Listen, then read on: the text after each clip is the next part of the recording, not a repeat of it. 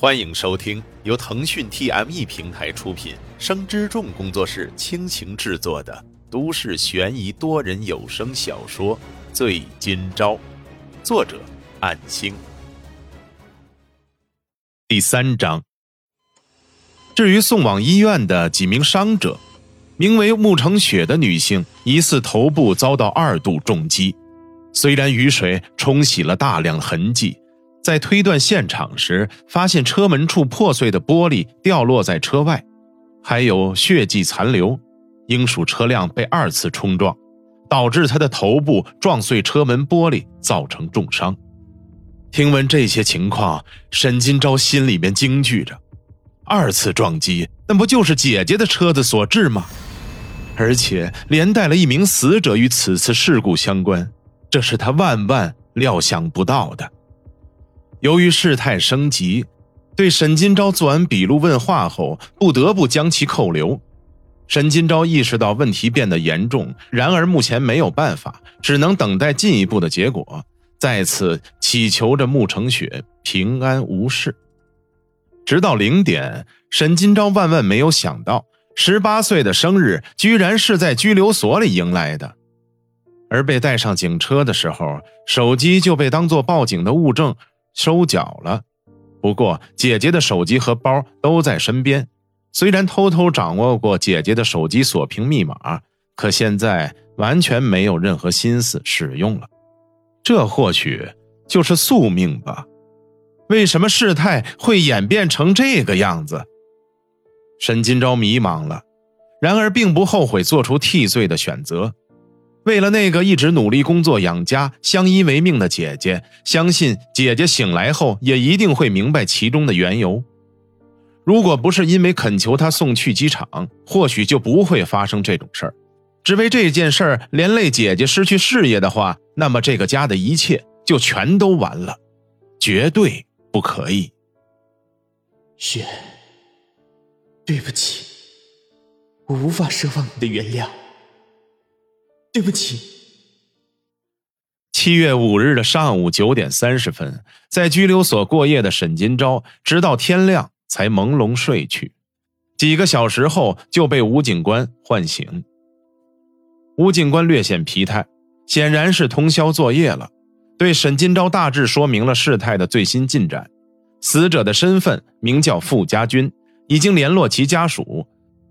目前关于死者的具体死因与初步的推断相差不远，还有事故中的伤者穆成雪已经度过了危险期，只是伤势情况并不乐观。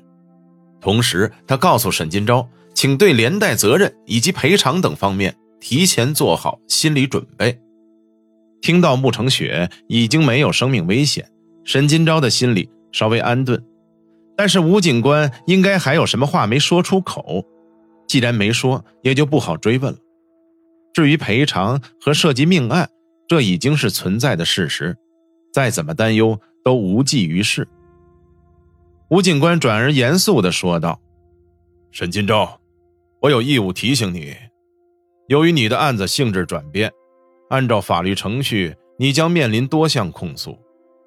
请问你有相关的个人律师吗？”或者，我们也可以为你递交法务援助的申请。我姐姐就是律师，有同行的熟人，我想与他联络。沈金钊说完后，拿出了姐姐的手机，交给吴警官。检查之后，并没有什么问题，又交还给他。毕竟属于物证的，他的手机已经被收缴了。此时要拨打的号码是姐姐的师傅。昨天刚见过面的丹秋生女士。通话之后，沈金钊说明了情况，听出丹秋生略显恼怒的语气，似乎是耐着性子简略的在教导他。除了昨天晚上已经提供给警官的笔录外，在他到场之前，沈金钊都有保持沉默的权利。随后，吴警官也明白有律师介入之后的情况场合，所以此时也就不再多言。等律师到场后，再做下一步的询问即可。大概两个多小时以后，此时已经是中午十二点。丹秋生与一名西装笔挺的、大约三十出头的青年男性来到警局。沈金钊认得此人，他在去年和姐姐因为某个案件有过合作，当时还一起吃过饭。两人表明了身份以后，以青年律师唐明镜为主导，与吴警官交涉。在有律师唐明镜旁听之下，吴警官再一次对沈金钊做供述笔录。因为案子性质的转变，这次的讯问内容相较于昨晚，则是涉及到更多的方方面面。除了已经问过的部分与此前的笔录大致一样，至于新的问题，因为沈金钊心存其他目的，就是为了代替姐姐成为肇事人，所以他不得不偏向于对他不利的供词方向。沈金钊看到一旁聆听的唐明镜时不时的在皱眉，然而这也是在供述并还原当时的情景，这是必要流程。只不过现在并不打算推脱罪责。直至讯问结束后，吴警官与另一名警官暂时外出，沈金钊可以与相关人员私下谈话。尽管沈金钊心里毅然坚定，可还是联想到了什么。自己应该保持表面的弱者姿态，以便于获得更多的帮助。我，戴老师，呃，我不会有什么事吧？丹秋生说道：“小昭啊，这次的情况不太乐观，不过有一个点是可以把握住的。事发时你未满十八岁，务必要牢牢记住这一点。”明白吗？剩下的事情，小静会帮你妥善处理的。我先帮你安排保释外出的手续。随后，唐明镜将之后如何应对的方案详细解释着，轻声的教他如何处理，如何应答。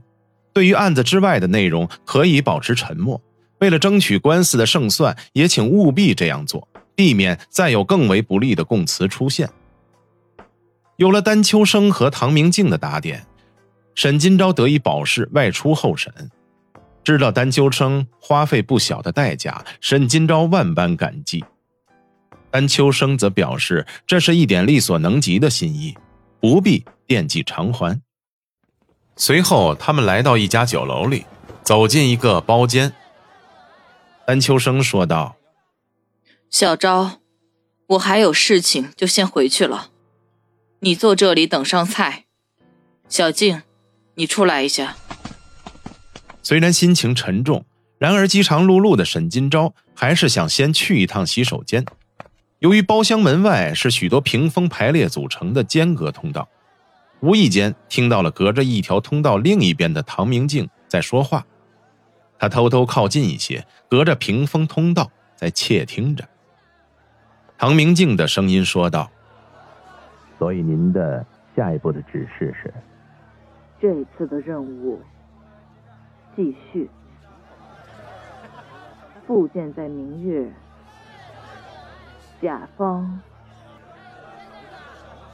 根据签署，除非也不能。这些文件。丹秋生的声音说道。因为声音太小，沈金钊听得并不完整。不消，我怎么接手？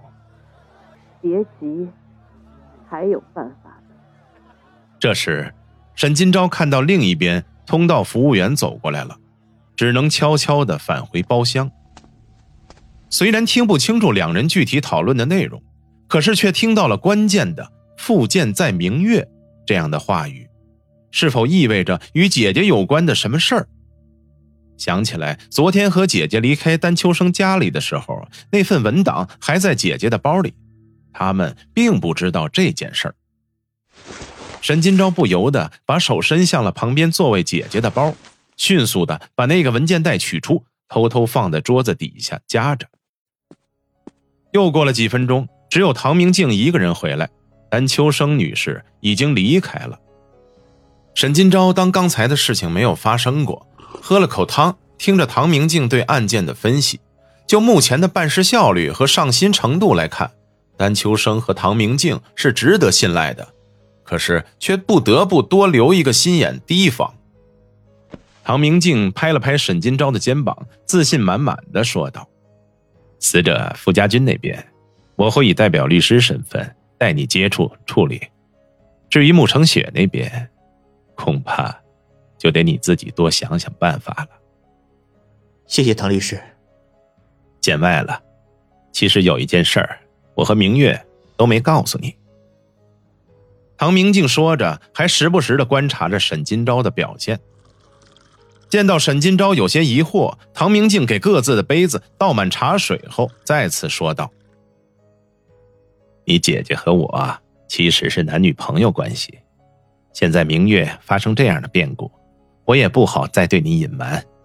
无论如何，也会尽全力帮助你们。所以，你以后喊我静哥就好了。这几天我找个时间搬到你家附近，也好有个照应。”沈金钊一愣。从来没有听姐姐提起过这种事儿，但是唐明镜表现出来的行动确实很卖力。也许真的如他所言，是姐姐没有公开的秘密吗？不论是真是假，只要姐姐醒来之后，就会有真相了。此时也只能顺应这个情况。然而刚才偷听到的内容也十分在意，姑且先不要当成坏事来看待吧。呃，嗯，谢谢金哥。我去一下洗手间。沈金钊说完，离开了包厢，故意把姐姐的包留在那里，而手机则是在裤袋里带走。回来之后，和唐明镜继续用餐，假装不知道那样，时不时的观察着包的摆放位置。包果然有挪动，而且鼓起与凹陷的面积略有不同，是被翻开过的痕迹。唐明镜简单的又吃了些菜之后说道。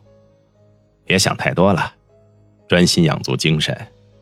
今后一段时间还有硬仗要打，我出去打个电话，你先吃。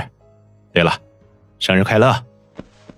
说完后，拍了拍沈金钊的肩膀，走了出去。